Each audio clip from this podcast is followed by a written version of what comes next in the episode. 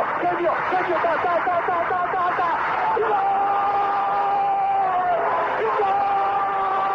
Dennis Bergkamp, Dennis Bergkamp, Dennis Bergkamp neemt de bal aan. Dennis Bergkamp, Dennis Bergkamp, Dennis Bergkamp, Dennis Bergkamp, Dennis Bergkamp. Posse de bola para Portugal, vai Éder, vai Éder, vai Éder, vai Éder, chuta, chuta, chuta!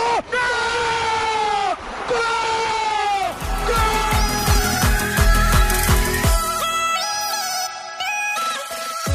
Olá pessoal, bem-vindos a Bola ao Meio, podcast que aborda os temas do momento, sem fintas, mas com muitos golos.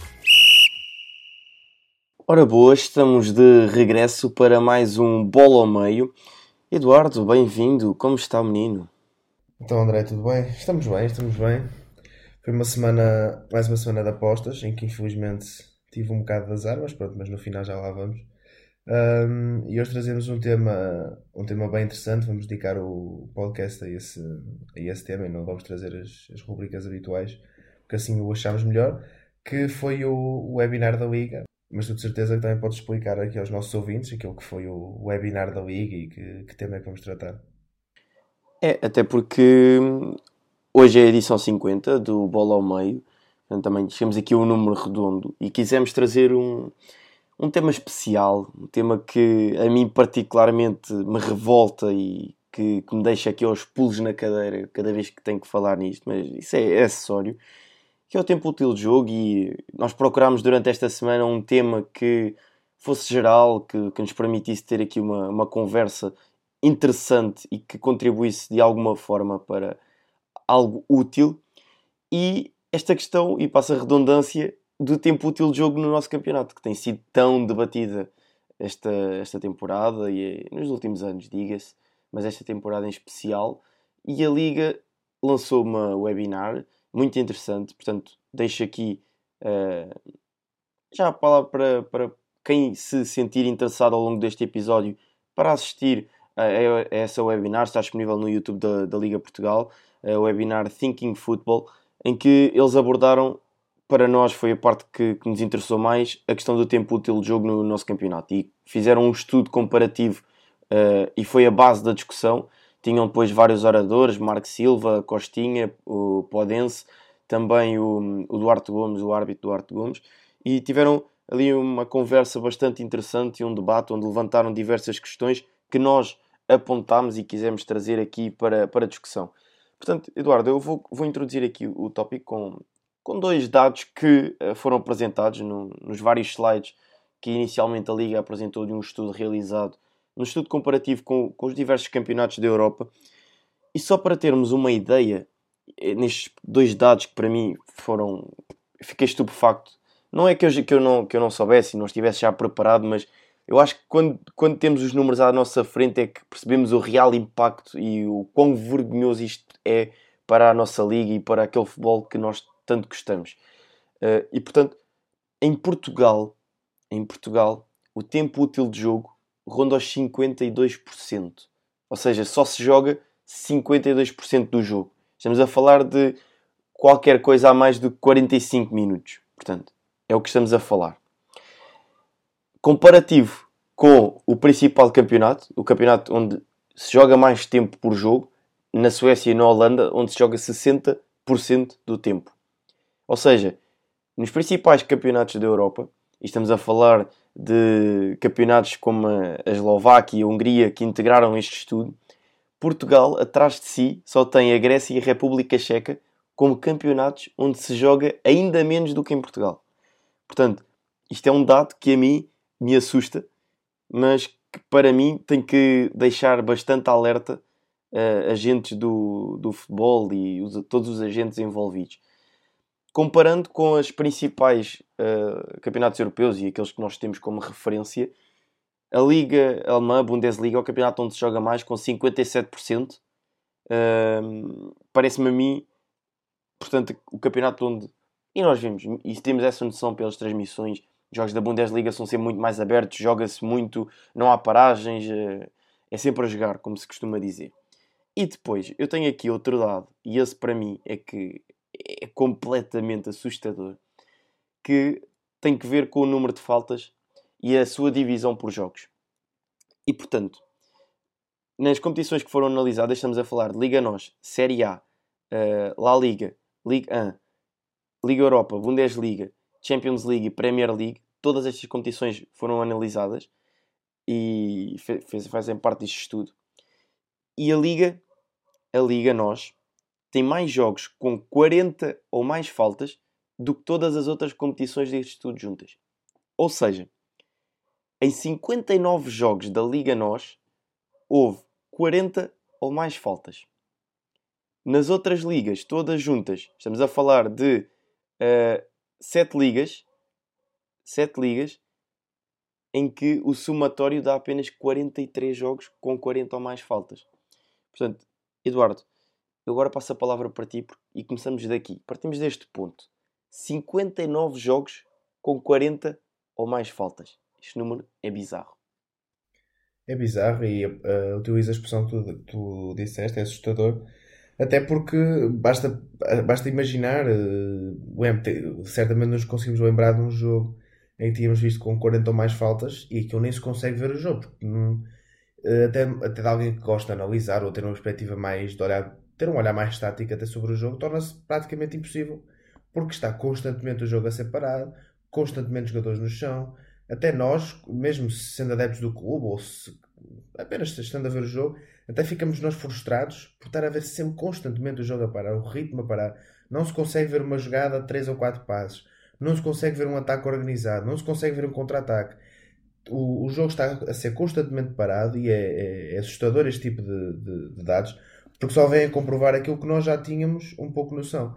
E hum, isto aqui chateia um pouco mais também porque Hum, nós temos também ser, ser, ser, ser sinceros e, e, concretos nesta questão. Se o nosso campeonato fosse um campeonato fraco, um campeonato com, com más equipas, com maus jogadores, que não tivesse muita exposição mediática, que não, tivesse, não lançasse jogadores, ok. Não se aceitava estes dados, mas entendia-se um bocado que pronto, é um campeonato pouco competitivo, etc., como podem ser outros.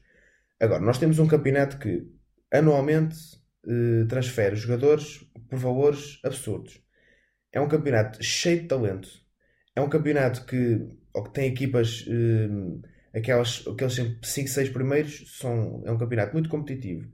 Um, tem deslocações difíceis, tem terrenos difíceis. Ou seja, é um campeonato onde há qualidade, onde há investimento, onde há, boa, onde há uma comunicação social interessada e ativa neste, neste, no desporto.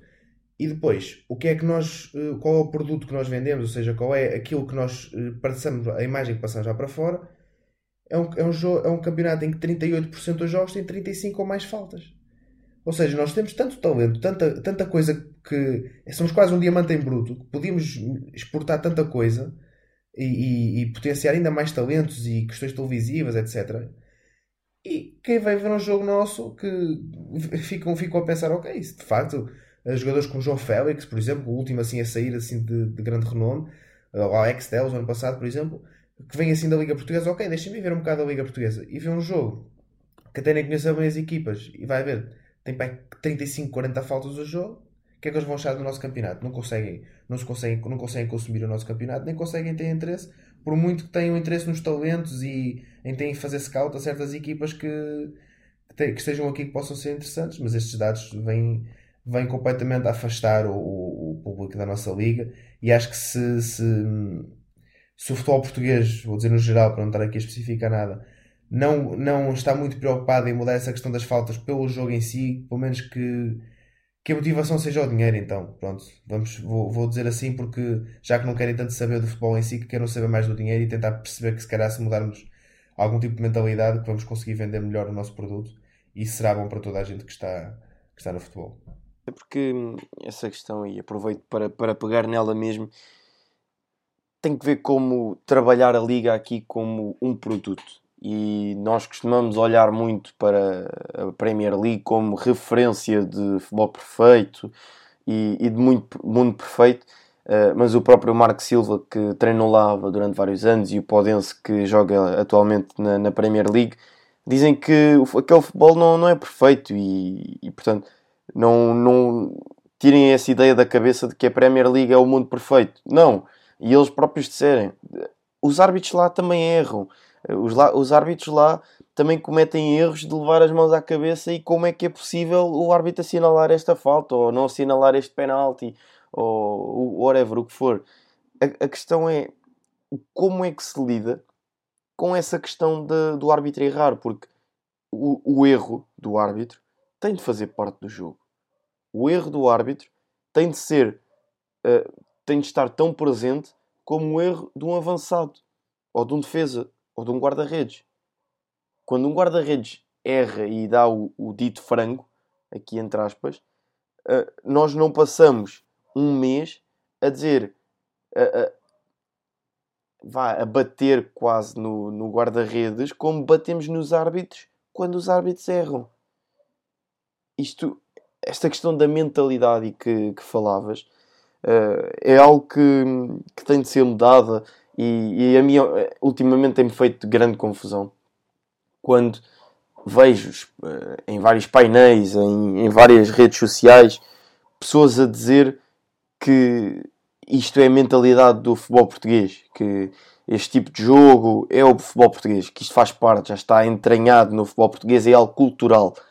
E eu creio que foi o Costinha, na, na webinar, que teve uma frase, para mim é, é, é, brutal e, e, resume na perfeição aquilo que eu penso, que é o oliganismo em Inglaterra também era algo cultural e também foi banido. Portanto, agora coloquem isto na cabeça e tratem do nosso futebol. Porque o nosso futebol neste momento está algo triste, está algo que uh, não proporciona um bom espetáculo, longe disso, longe disso. Uh, é algo que uh, a mim custa-me a ver, não pela falta de qualidade, mas pela forma como essa qualidade está a ser aproveitada. Porque eu digo uma coisa: em Portugal há muita qualidade, mesmo ao nível do, do treino, ao nível dos jogadores, e seja da, do primeiro classificado da Liga Nós até o último classificado da Liga Nós. Há muita qualidade. Agora, cá em Portugal, joga-se muito para o dito pontinho. E quando se joga muito para o pontinho, acaba-se por qualquer falta, qualquer paragem ser importante para chegar aos 90 minutos e termos o pontinho que é importante e que é necessário. Não, joga-se para a vitória. Joga-se para a vitória. O Marco falou disso também e o Podense falaram disso, porque lá em Inglaterra a mentalidade é vamos entrar em campo e é para ganhar, não é para fazer um pontinho. Jogue-se contra o Liverpool, contra o City ou contra o Burnley. O objetivo é sempre pontuar e, fazer os três pontos, não é cá fazer um ponto. Isso não, não, não faz sentido para eles. Portanto, também aqui dar mais uma. Um, um, lançar aqui uma questão que é a rigidez da, da liga, que a liga tem que ter para com os agentes e os intervenientes no jogo. Em Inglaterra, uh, o facto de eles trabalharem tão bem a liga como um produto para ser vendido leva a que determinadas ações tenham consequências muito mais graves, muito mais elevadas e a rigidez nas, nas suas decisões seja muito maior do que a nossa liga, que acaba por ser tão permissiva que acaba por estragar o espetáculo que podia ser muito mais valorizado. Sim, mas a nossa liga acaba por ser muito permissiva, hum, não só no, aspecto jurídico, no aspecto das multas, etc. Mas também vai muito também da. Agora menos, felizmente, mas também muito da comunicação social. E eu só queria fazer meu ponto àquilo que estavas a falar anteriormente, um, da questão de batalhar nas arbitragens. O Podense até fala bem disso, diz para além de falar dos programas de televisão, fala que nós lá ninguém, ninguém quer saber do árbitro. Não, não, isto num sentido positivo, no sentido de que pronto, há um erro, há um erro. O que é que tem? Qual é a diferença do erro de um árbitro de um erro de um, de um, uh, de um médio que, que, falhou na definição de um passe e que em vez de dar uma situação de um para um, deu, foi, foi para fora? Não, a diferença não existe. Fica-se a arranjar uma desculpa, que é isto mesmo, é uma desculpa, para o resultado ter sido, não ter sido aquilo que as pessoas queriam. Ou, ou que porque não, ou porque não há penaltis, ou porque não há não sei o quê. Então isso aí acaba por ser sempre uma desculpa. E eu não querendo atacar nenhum programa específico, mas aquilo que mais me irritava, sobretudo há uns anos, era aquele da, da tabela real da Liga. Se tivesse havido três penaltis para aquele e aquele gol tivesse sido anulado e não sei o quê. Mas, mas se interessa a quem a, a, a, tabela real da Liga, isso, isso é o quê? Isso não, não, não, não faz sentido e acho que um, mesmo essa questão de, da regulamentação, etc., passa muito também pela, pela comunicação social, que felizmente já está está a se incutir cada vez mais uma postura de uh, ter uma comunicação saudável com os treinadores e ter uma comunicação saudável com os árbitros, falar mais do jogo. Pode-se não, não se fazer constantemente análises táticas, entende-se perfeitamente, mas ter-se uma comunicação mais saudável no nosso futebol acho que é muito importante. É um passo muito importante para também o nosso produto ser melhor, para nós também evoluirmos enquanto, enquanto liga, enquanto competição, porque os próprios treinadores também se sentem um, com, com o tipo de vontade em comunicar. Nós temos o exemplo de Bruno Lage, temos agora o caso de Ruben Amorim, que, que são dois treinadores que eu destaco a nível da comunicação, que, que ajudam também a vender o nosso, o nosso produto. E isto que tu falaste da, da questão das regulamentações, das multas, etc., acho que é muito pertinente porque de facto se não houver uma motivação eh, se não houver essa, essa mão pesada essa rigidez não, não, se vai, não vai haver melhorias porque é impensável uh, pelo menos para a realidade que eu gostava uma realidade que eu infelizmente vejo como utópica mas que eu gostava de ver na, no futebol português seria um ambiente saudável um ambiente que não é uh, o jogo não corre como o jogador queria ou como o treinador queria e fala-se daquilo e daquilo do árbitro porque o árbitro esteve mal naquilo e naquilo uh, ou vai-se para, vai para cima do árbitro e falar na cara do árbitro com o dedo apontado à cara dele. Isso são coisas que também ultrapassam o limite do respeito, não é? Porque acho que vê-se vê muito o árbitro como uma, uma figura que se pode sempre cascar, digamos assim, e não se vê o árbitro como uma figura que de igual importância ao jogador, que está ali a cumprir o seu trabalho, assim como o jogador está ali a cumprir o seu trabalho. Que, que se exige respeito também para, para o árbitro, por muito que erre, por muito que, que tenham tido um jogo mau, porque há outros que também têm 6, 50 minutos e ninguém vai para cima deles a apontar o dedo. E acho que essa questão das multas é pertinente. Uh, o Marco Silva até deu um exemplo que foi que ele no fim de um jogo uh, foi falar com o árbitro e o árbitro simplesmente disse vai ao nosso balneário que podes falar connosco lá, porque eles têm essa, essa, essa vontade de ir ao balneário do, dos árbitros debater algumas ações, algumas situações, e ele até disse que por norma são os árbitros têm sempre a razão toda no fim. Um, mas o Marco disse que pronto, estava de cabeça quente, então que, que falou lá e basicamente discutiu uh, assim em público. E que devido a isso a Premier League passou a, passou a multa e uh, isso aí é, é, é, como tu estavas a dizer, é para, para, com o objetivo depois também de melhorar aquele, aquele produto que se vê, porque quem está de fora e vê uma liga onde os treinadores vão discutir com os árbitros tem menos interesse na, na compra desse produto. E então o facto de teres uma liga em que vai cumprimentar o árbitro e depois tudo bem, vai falar com ele, discuta as suas situações, até se calhar vai de cabeça mais fria, já fala mais tranquilo. É, é muito mais apelativo para o público, seja público inglês que sabe o que se passa lá dentro, seja público estrangeiro, como nós somos da Premier League, por exemplo, que olhamos para aquilo e dizemos: não, isto, isto de facto é, é a liga modelo e, uh, e temos muito mais atração em, em, em, comprar esse produto. Até só para finalizar aquilo que estavas a dizer há bocado do, dos resultados, a principal ideia sempre que eu tive desde, desde mais jovem da Premier League era sempre que o último podia ganhar ao primeiro. E isso é aquilo que mais vontade me fazia em ter de, de ver a Premier League. E imaginar um cenário desse em Portugal, para mim, confesso que é, que é utópico, apesar de desejável. Eu gosto muito de abordar exemplos e vou pegar eh, em dois exemplos que foram dados na, nesta webinar pelo Marco Silva e pelo Podense também, eh, em que o Marco disse que portanto, quando, quando chegou à Inglaterra e treinava na altura o Watford, um, que houve um jogo em que há uma decisão mais polémica da equipa de arbitragem e que a sua equipa uh, vai toda para cima do árbitro e rodeia o árbitro. E na semana seguinte, o, o Mark Silva, como team manager, porque eles em Inglaterra usam muito a questão do team manager, o treinador principal como team manager, o Mark chegou ao seu gabinete no, no, na academia do Watford e tinha lá uma cartinha da, da Federação a dizer que o, o Watford tinha de pagar uma multa num valor exorbitante, uma coisa brutal, porque no jogo X a sua equipa tinha rodeado o árbitro. Quando está nas regras que uh, durante o jogo apenas pode estar a falar com o árbitro ao mesmo tempo o capitão e dois jogadores no máximo. Isto cá para Portugal era algo brutal, pá. Para mim era algo incrível iríamos ver todos os clubes a pagar multas em todos os jogos.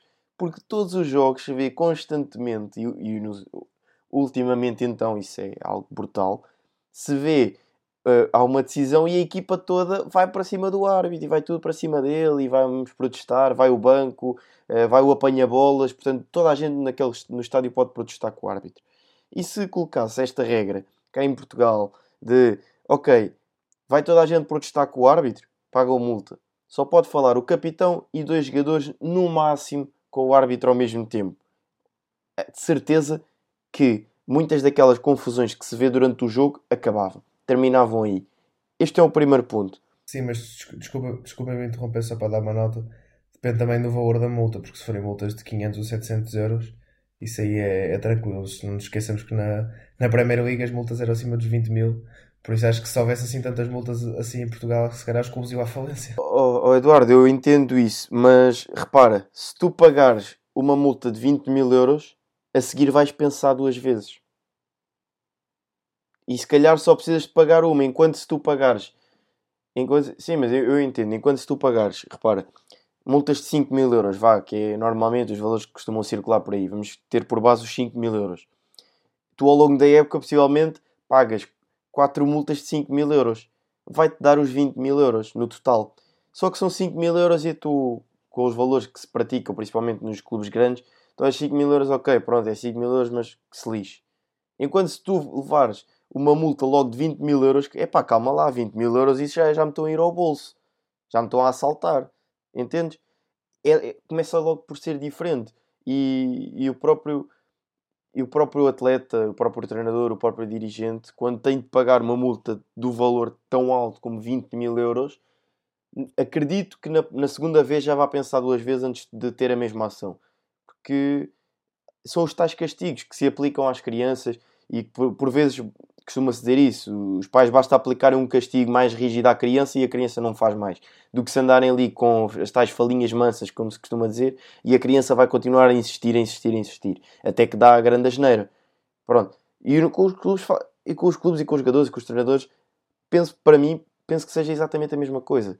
Se houver mão, mão mais pesada, mão rígida, vai acabar. Mesmo que os clubes tenham a pagar uma vez, duas vezes no máximo, vai acabar. E depois lá está isto é uma aprendizagem. Isto é algo que, quando se vai começando a aprender, a tal mentalidade e a tal cultura que se fala no futebol português vai começar a mudar. E foi, foi o que aconteceu também em Inglaterra com a questão do oliganismo, num ponto estratosférico, é verdade, não estamos aqui sequer em comparações, mas foi um pouco isto que aconteceu. Teve que haver mão pesada para pôr um fim àquilo, porque era algo absurdo o que estava a acontecer. E depois há ainda outro ponto, que era a segunda questão que eu tinha, e que foi o Podense, que disse que hum, houve um, um jogo em que ele se sentiu claramente prejudicado e sentiu que o árbitro uh, teve um, um mau dia uh, e, e, foi, mesmo, foi mesmo prejudicado naquele jogo. E ele acabou o jogo e lançou um, um post, na, ou um tweet, ou o que for, nas redes sociais. No dia a seguir, assim que chegou ao centro de treinos, o diretor disse: oh, oh amigo, chega aqui, podem-se, vem aqui ao meu gabinete. Chegou lá e disse: Olha, este tipo de posts tem de acabar, porque a liga ou a federação, o que for, vai-te punir com 3, 4 jogos e nós não estamos para isso. Não, não estamos para te perder durante 3 ou 4 jogos. Cá em Portugal, o que é que se vê? O jogador fica de fora, porque não é convocado ou está lesionado, e durante o jogo da sua equipa está no Twitter a escrever a mandar vir com o árbitro e a mandar vir com, com o adversário. Os próprios diretores dos clubes Exatamente, exatamente. E os próprios diretores de, de comunicação dos clubes vêm para as redes sociais e vêm apenas e só incendiar e criar polémica. É ridículo.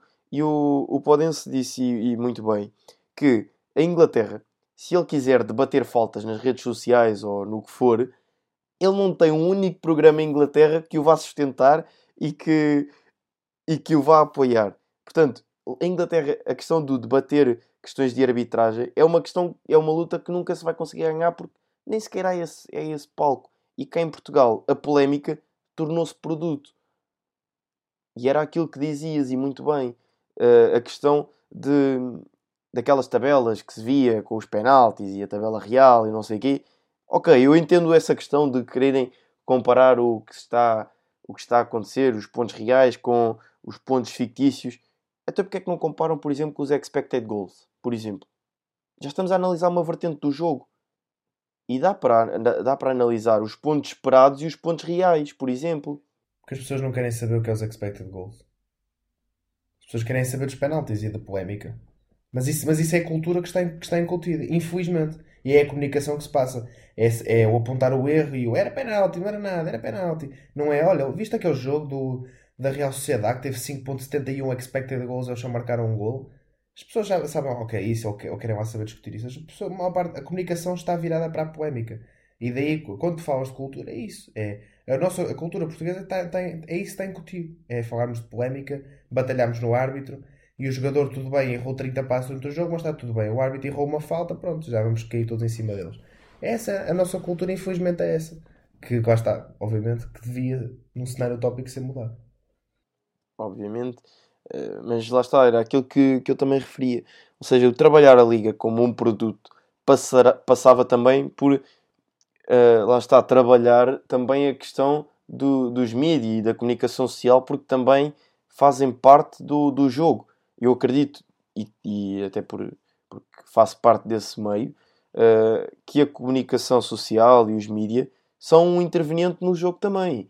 Não desengane-se quem, quem achar o contrário, porque os próprios jogadores, os próprios treinadores e os dirigentes trabalham para os mídias, trabalham os mídias, trabalham com os mídias. Portanto, os mídias também fazem parte do jogo.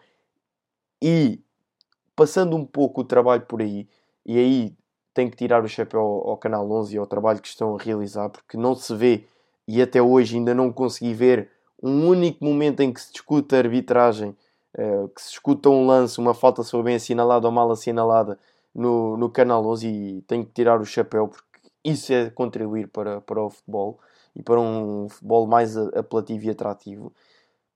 Agora, nos outros, nos outros canais todos, aquilo que se vê é assim que acaba o jogo, só se vai a falar do. Só se vai a falar de faltas. E, e podemos ir eh, mais longe, assim que acaba o jogo, há uma carrinha em que analisa uh, ao pormenor os erros do árbitro e não se a equipa jogou em 3-4-3 ou em 4-4-2 ou as dinâmicas ofensivas e as dinâmicas defensivas do jogo. Não, o jogo ainda não acabou e já está em rodapé dizer que vai haver essa análise à falta do minuto 25. Pronto, é, lá está essa, é, essa questão. E depois há ainda outro, outro, outro problema. E podemos entrar um bocadinho nos mídias, porque aqui há uns tempos a SIC e a TVI, eh, para mim bem, terminaram com aqueles painéis eh, que se assistia, Pedro Guerra e por aí fora. Eh, para mim, muito bem e o, a sociedade não morreu. A sociedade não deixou de ver futebol por causa disso. Portanto, na minha vertente, uh, aquilo que eu vejo é que uh, o público e as pessoas consomem aquilo que os mídias oferecem. Ponto. Se os mídias oferecerem análises estáticas, se os mídias uh, incutirem uma discussão do jogo, o público vai ver. O público vai ver não é só a polémica que tem visibilidade, desenganem-se. Isso é um, um, erro que se criou. E eu gostava que um dia as estações televisivas que trabalham a, a vertente esportiva conseguissem apresentar um estudo das audiências que têm no, nos programas em que se analisa faltas, questões de arbitragem e nos painéis, nos programas onde se analisa o jogo e as questões táticas. Só para ver se havia uma grande diferença. custa-me acreditar que haja custa-me acreditar que haja assim uma diferença abismal. Portanto, para mim a, questão fulcral aqui é trabalhar a liga como um produto para ser vendido. Essa é a minha, a minha questão um, grande, digamos assim, nesta discussão do, do, tempo útil. E depois, para terminar, o, o, Duarte Gomes levantou aqui a questão do cronometrar o tempo de jogo. Um, é uma questão que tem que ser muito debatida mas, uh, Eduardo, tipo, o, que é, o que é que parece? Achas que, que era algo viável? Algo que vinha contribuir para uma melhoria do, do futebol? Sim, assim, é uma questão, confesso que é uma questão que já discuti no, em grupo de amigos e é uma questão que deixa-me um bocadinho sem, sem saber bem aquilo que, que gostaria, gostaria de dizer, porque por um lado promovia um tempo de jogo útil, promovia vou dar aqui um exemplo daquilo que poderia ser a cronometragem do jogo. O jogo, em vez de ter 90 minutos, teria 60 eh, e cronometrava-se 60 minutos com uma pausa de meia, meia hora. Pronto, ou seja, um, um intervalo normal. Um, talvez menos tempo, o que fosse. Uh, porque senão os jogos, se fossem os 90 minutos, teriam um pai 2 horas e meia, 3 horas, nunca mais saímos dali. E um, não era mau, atenção, em alguns jogos. Mas um, cronometragem, imaginando, imaginando um cenário que seria mais ou menos assim, um, não seria mau e seria interessante para essas, todas essas questões de tempo útil, etc. Por outro lado, hum, quebra um pouco aquilo que é a gênese do jogo também. Não que a gênese do jogo seja 52% de tempo útil e faltinhas constantes e guarda-redes no chão, mas é aqueles 45 minutos, aquele intervalo de 15 minutos, as três substituições, uh, a segunda parte mais do, em conta o resultado, não sei, coisas típicas de futebol que nós crescemos a ver aquilo mudar agora, acho que não sei, por, por um lado acho que seria também afastar aquilo que é um bocado a realidade do futebol, aquilo que é gênese, aquilo que foi aquilo que é a base daquilo do desporto que nos fez, eh, que nos cativou desde, desde jovens. Mas, por outro lado, obviamente, as coisas também têm que se modernizar e que evoluir, e, e ainda hoje há a discussão toda do VAR, se, se mata a emoção do futebol ou não.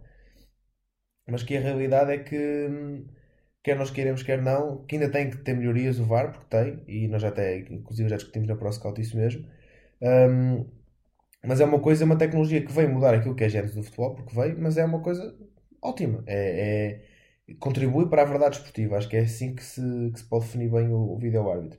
E a questão da cronometragem poderia também ser, hum, ser assim. Claro, temos temos de ter em consideração a questão física dos jogadores, a questão de táticas de substituições, de ideias, de estratégias, de imensa coisa. Da quantidade de tempo que ia ser o jogo. Um, mas, acho que, mas acho que poderia ser uma questão interessante. Uma questão que poderia ser testada perfeitamente. Por que não ser testada?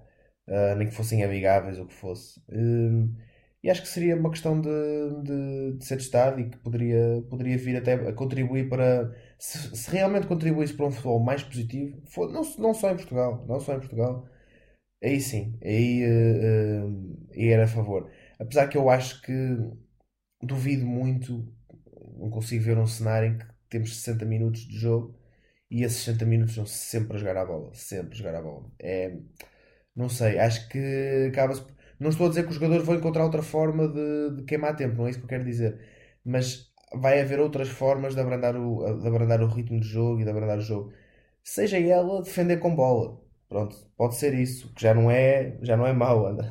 Comparado ao que temos hoje em dia, é bastante positivo. Sim, eu já me esqueci também dessa questão do, do VAR, uh, porque também foi algo falado na, na webinar, e só dar aqui uma pequena, uma pequena referência que, que me parece importante também contribui para as elevadas paragens e o tempo útil de jogo ser bastante mais reduzido, que é um, a questão da celeridade com que o, o vídeo-árbitro em Inglaterra e em Portugal tomam as decisões. Em Portugal, para se colocar duas linhas do fora de jogo, demora-se 2 minutos. Em Inglaterra, demora-se 30 segundos. Portanto, todas estas questões num somatório contribuem de forma abismal para aquilo que é o tempo útil de jogo.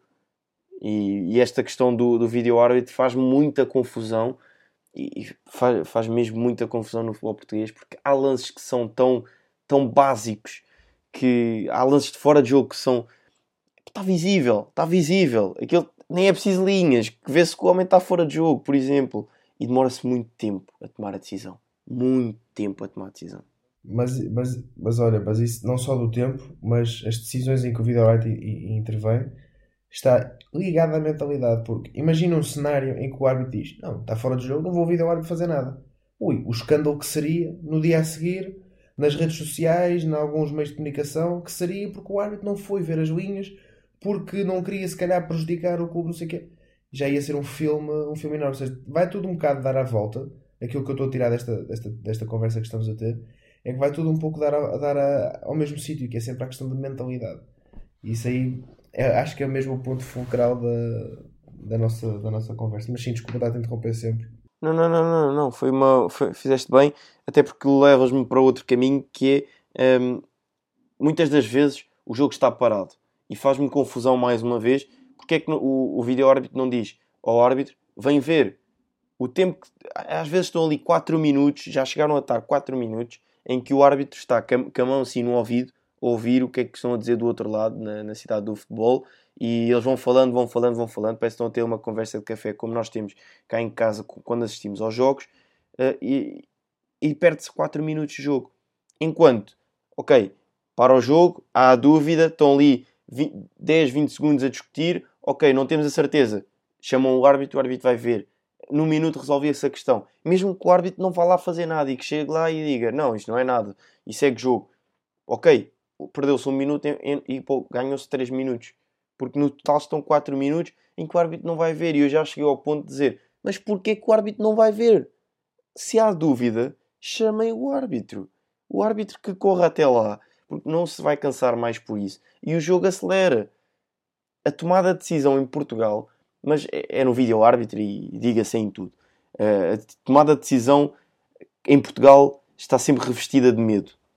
E a tomada de decisão em Portugal é sempre condicionada pela exceção. Porque, uh, e leva um bocadinho àquilo que o António Costa disse na altura, que é os portugueses gostam muito de se focar na exceção e não na regra. E isso acontece em tudo na nossa sociedade. E no futebol é, é uma coisa ridícula, porque os protocolos da Liga e da Federação poderiam ser muito mais assertivos e dizer se acontecer X, a decisão é Y. E não, em Portugal não há decisões, nesse, não há, nos protocolos não tem decisões nenhumas. Portanto, quando acontece a situação X, nós vamos reunir para tomar a decisão Y.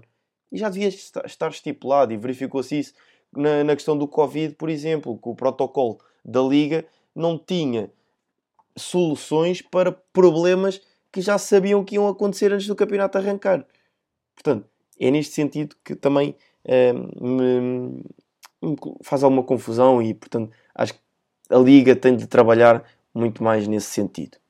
Não sei se queres acrescentar alguma coisa ou podemos então partir para aquele, aquele momento em que tu já estás a chorar porque já não queres participar, já estás a, a desistir e queres desistir do campeonato, segundo sei. Não, não, simplesmente hum, a nossa equipa não conseguiu cumprir o ponto de jogo porque tivemos uma, uma pressão de foram muitos erros de arbitragem juntos, não estou a brincar. Não, pá, tive azar, tive, acho que tive um bocado de azar naquilo que foi os, os resultados da semana passada, mas pronto, life goes on. Uh, esta semana já volto ao topo. Também dizer que nós temos uma, uma nova uma tabela agora classificativa e tens isso aí apontadinho, portanto acho que podias dizer assim os, os nossos pontos. Sim, sim, sim. Ora bem, então na primeira, na primeira jornada uh, eu fiz dois pontos, o Eduardo fez quatro. Uh, e na segunda jornada eu fiz 5 pontos, o Eduardo fez 1. Um. Portanto, no total eu tenho 7 pontos, o Eduardo tem 5. Como é que esta pontuação é, é portanto, calculada? Uh, nós dizemos o resultado certo, ou seja, se acertarmos o resultado mesmo, e posso dar o exemplo, eu apostei que o Benfica ganhava o Estoril 2-0, portanto o resultado ficou 2-0, eu acertei o resultado, ganhei 3 pontos. Se só acertarmos o vencedor, e falharmos o resultado exato, ganhamos apenas um ponto. Foi assim que nós estabelecemos uh, esta contagem. Portanto, neste momento eu lidero o campeonato com 7 pontos, mais 2 do que o Eduardo, mas isto numa jornada tudo pode mudar e eu posso passar para trás. Então vamos, vamos lá a isto, vamos às apostas desta semana. Uh, e Eduardo Força, podes começar. Porto Juventus, em que na primeira mão o Porto venceu os Juventus por 2-1 e agora tem uma deslocação a Turim. Qual é a tua aposta? Sim, olha, hum, é, se calhar é o jogo mais difícil para mim de, de apostar, até devido à, à vontade que tem que, que o Porto passe esta, esta eliminatória. Também há aquele gosto particular por Cristiano Ronaldo, portanto, hum, mas aquele gol que a Juventus marcou no Dragão, creio que vai dar uma motivação extra. Hum, creio que aqueles erros que aconteceram na primeira mão não vão voltar a existir por parte da Juventus, mas creio que Sérgio Conceição também vai trazer uma ideia um, eficaz, como, como traz sempre aos jogos grandes, sobretudo até da Liga dos Campeões. Mas, para ser sincero, vejo uh, a Juventus não vacilar em casa, uh, tentar superiorizar-se e, uh, e a mostrar a sua força frente ao, frente ao Porto. E vejo aqui um, um 2-0 para a Juventus. Ok. Um pouco arriscado. Eu vou sei, apostar mas... no 1 a 1. Portanto, um empate um e passava ao Porto. Ok, gosto também. Não nada que isso acontecesse. Ora, se perder, se perder este jogo, fico contente. Eu vou. Quer ser otimista, quer ser mesmo otimista de que o Porto vai conseguir vencer esta eliminatória e, pá, e conseguirmos ter uma equipa nos quartos de final da Champions era, era importantíssimo para Portugal. Portanto, vamos seguir então. Uh, Dortmund-Sevilha. Dortmund-Sevilha, uh, que ficou 3-2 para Dortmund na, na primeira mão, que surpreendeu, que até tínhamos apostado, se não me engano, que, que o Sevilha ganhava. Um, tendo em conta o jogo que eu vi contra o Bayern neste fim de semana, eu vejo. Mas há, há fator Alan, não sabemos se o Alan joga ou não. Faz ideia se o Alan joga? Não faço ideia. Ele saiu alucinado, mas também que era, pareceu mais um corte que outra coisa. Portanto, tendo em conta que Alan deve jogar, hum, eu diria um. Ah, vou arriscar no 3-1. Pronto, vou arriscar no 3-1. Para, para o Dortmund. Para o Dortmund, sim. É ambicioso, eu sei, mas. Vamos ver. Ok. Eu vou apostar no. 1-0 para o Dortmund. Que é o resultado mais conservador? Bem, seguimos então para os jogos de quarta-feira. Sim, olha, um, Liverpool-Leipzig, 2-0 para o Liverpool na primeira mão. Um, eu vejo um Liverpool até. Eu vejo um Leipzig entrar forte, a tentar ferir, uh, mas vejo um Liverpool a saber gerir os ritmos de jogo. Acho que isso vai ser muito importante. E tendo em conta isso, vejo um 0 para o Liverpool. Um 0. Um pouco curto, se calhar, mas. Vamos ver. Ok. Eu vou apostar. Eu vou apostar. Difícil esta. Eu acho que o Leipzig vai fazer um gol. Mas o Liverpool também vai marcar. Não, o Leipzig vai ganhar um 0. Eu vou apostar um 0 para o Leipzig. O Liverpool está acabado. Que ele está demasiado mal que o Leipzig vai ganhar um 0 em Inglaterra e o Liverpool passa na mesma eliminatória. Mas acho que o Liverpool vai perder outra vez. E agora, vamos lá ao grande jogo. Barcelona Paris Saint-Germain. Um jogo de grande memória para os adeptos de Barcelona. Vamos ter reviravolta e vamos ter noite mágica de Messi. Ou o PSG de Mbappé vai seguir em frente? Assim, eu acho que a eliminatória está praticamente fechada. Né? Com, com o 4-1 acho que não há volta a dar. Um, não sei até que ponto é que o PSG vai entrar assim cheio de fome, digamos assim. Tudo bem que ele vende um 4-0 ao Dijon, 1-0 ao Bordeaux e 3-0 ao Brest, mas o Barcelona também não tem. Mas lá está, o Barcelona na última vez também não está, estava numa série para 13 jogos seguidos com vitórias, uma coisa assim. Foi-se a ver e, e foi o jogo que foi. Um, mas tendo em conta que este jogo está arrumado, eu diria um 6-1 para o Barcelona. Não estou a brincar. Vou tomar aqui nota então. Não, mas um 2-1 para o PSG. Então, então eu vou ao contrário, vou com 2-1 para o Barcelona. Estou com o feeling que vai ser este jogo que me vai fazer perder esta semana. Estou com o feeling. Não, então eu vou, eu vou com, com o Barcelona. Vou 2-1 para o Barcelona então. E pronto, chegamos assim ao fim de mais uma edição. Já sabem, portanto, vai estar estas apostas novamente a votação na nossa página do, do Instagram. Portanto, já sabem, passem por lá. Uh, e nós olha, voltamos para a semana com mais um tema. Prometemos não ser tão, tão escaldante como, este, como o tema desta semana. Vamos para a semana trazer algo mais descontraído e para a semana falamos, falamos mesmo de futebol, de equipas, de jogadores, porque é isso que, que gostamos. E vamos deixar esta questão do tempo útil. Mas enfim, achamos que nesta edição 50 era interessante trazermos um tema útil para o futebol português e que se jogue mais futebol. É isso que nós pretendemos. Portanto, Forte abraço e até para a semana.